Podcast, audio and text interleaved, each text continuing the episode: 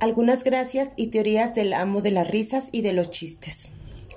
A la noche siguiente, Cherezada continuó su relato diciendo Cuentan las viejas leyendas que en la ciudad de El Cairo, lugar donde lugar propio de la gracia y del chiste, vivía un hombre cuya apariencia era de un estúpido.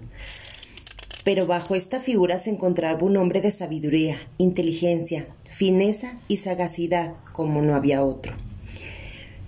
Pero no eran sus únicas cualidades, puesto que además era un hombre instruido, espiritual y amable, el más de todos en su tiempo.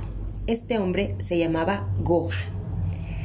No tenía oficio alguno, pero ejercía como predicador en las mezquitas.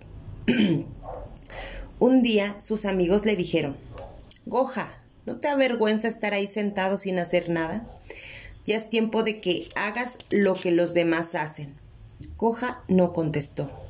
Sin embargo, unos días después agarró a una cigüeña preciosa. Sus alas eran tan grandes que le permitirían volar muy alto. Su pico inspiraba terror a los demás pájaros y sus patas eran tan finas como los tallos de los juncos se acercó al grupo de amigos que habían criticado su forma de vivir y frente de ellos, con un cuchillo, le cortó las plumas de las alas, el pico y las patas. Aquella magnífica ave. Enseguida la arrojó al vacío mientras le gritaba Vuela, vuela.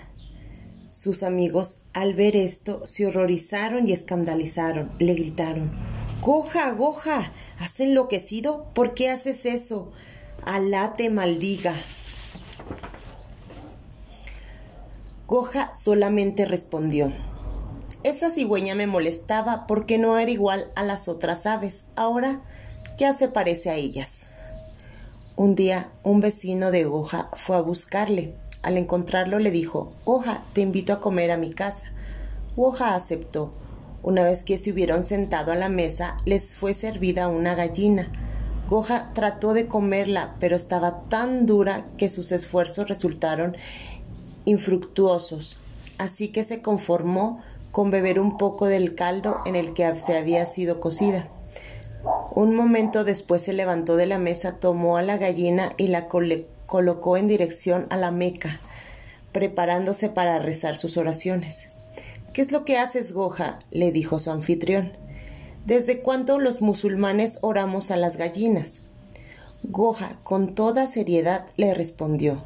Oh, mi anfitrión, esto que ves no es cierto, esto no es una ave, es una santa mujer a la que se a la que convirtieron en gallina. La pusieron al fuego, pero el fuego no le hizo nada. En otra ocasión, Goja salió de viaje y se incorporó a la caravana. Las provisiones de los viajeros pronto se terminaron y todos sufrieron de hambre. Goja sentía en el estómago el aguijón del hambre, de tal manera que se hubiese comido los alimentos de los camellos cuando se detuvieron para comer. Goja hizo gala de discreción y prudencia, tales como sus compañeros lo miraban sorprendidos. Todos lo instaban para que tomase un pan y un huevo duro, que era la reacción que le correspondía, pero él negándose les contestó Por Alá, coman ustedes. Yo no puedo comer un huevo y un pan enteros. Cada uno de ustedes tome su, ración.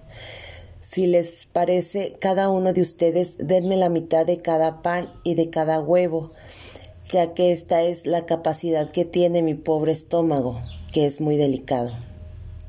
Estaba Goja el otro día en la calle cuando llamó a voces a todos los que rodeaban y les dijo Musulmanes, ¿saben por qué razón Alá no se ha dado alas a los elefantes ni a los camellos? Entre risas le respondieron Por Alá que no sabemos, pero tú, para quien nos has para no, quien no hay misterios ni dudas ni ciencias ocultas, dínoslo para que lo sepamos. Sepan pues, Alá no les dio alas para que no se dejaran caer sobre las flores de nuestros jardines y las aplastaran. Encontrándose en la carnicería, Goja le dijo al carnicero, Dame un trozo de cordero, el mejor que tengas. Así lo hizo el carnicero, y Goja llevándolo a su casa le dijo a su mujer Hazme un asado con cebollas y preparado a mi gusto con este pedazo de carne que te he traído. Salió de su casa para dar un paseo mientras la esposa cocinaba la carne, pero ella, aprovechando su ausencia, se lo comió en compañía de su hermano. Cuando Goja regresó, aún flotaba en el ambiente el olor del delicioso guisado, y anticipándose a saborear las delicias de una buena cena, se sentó a la mesa, pero su mujer únicamente le sirvió un trozo de queso y pan. Goja se sorprendió y preguntó por el cordero. La esposa, contrita, le contestó La, la misericordia de Alá sobre ti me he descuidado un momento y el gato de la casa se lo ha comido. Entonces Goja agarró al gato, lo llevó a la cocina y lo pesó en las balanzas que ahí tenía. Se dio cuenta de que pesaba menos que el solomillo que había comprado y volvió enojado con su mujer. Desvergonzada hija de perro, si este es el gato que se comió la carne, ¿cómo es que pesa menos que el trozo que compré? Estaba Goja un día en su casa cuando oyó que tocaban a su puerta y acudió presuroso a abrir y encontró a un amigo suyo quien le dijo Es necesario que salga de viaje de manera urgente. Préstame tu burro por la amistad que nos une. Goja no confiaba mucho en ese amigo y le contestó Lo he vendido hace poco y ya no lo tengo. Lamento no poder prestártelo. En ese instante se escuchó el rebuzno del asno en el establo y el amigo al escucharlo le dijo Ahí tienes el al asno.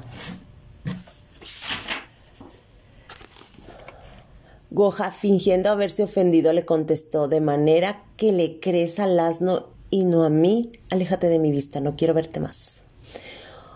Otro día su esposa le dijo a, a cuidar a su pequeño hijo de tres meses y le dijo oh Padre el pequeño Abdalá.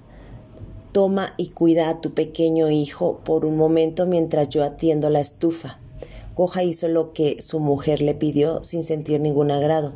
En ese momento el pequeño Abdalá tuvo que orinar y lo hizo encima de la ropa de su padre. Hoja, sumamente molesto, puso al niño en el suelo y se orinó encima de él.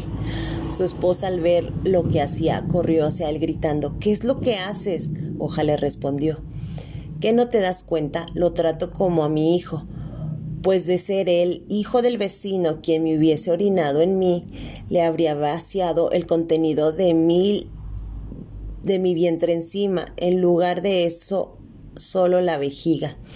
Estos ingeniosos chistes hicieron reír tanto al rey Sharair que concedió otra noche Cherezada.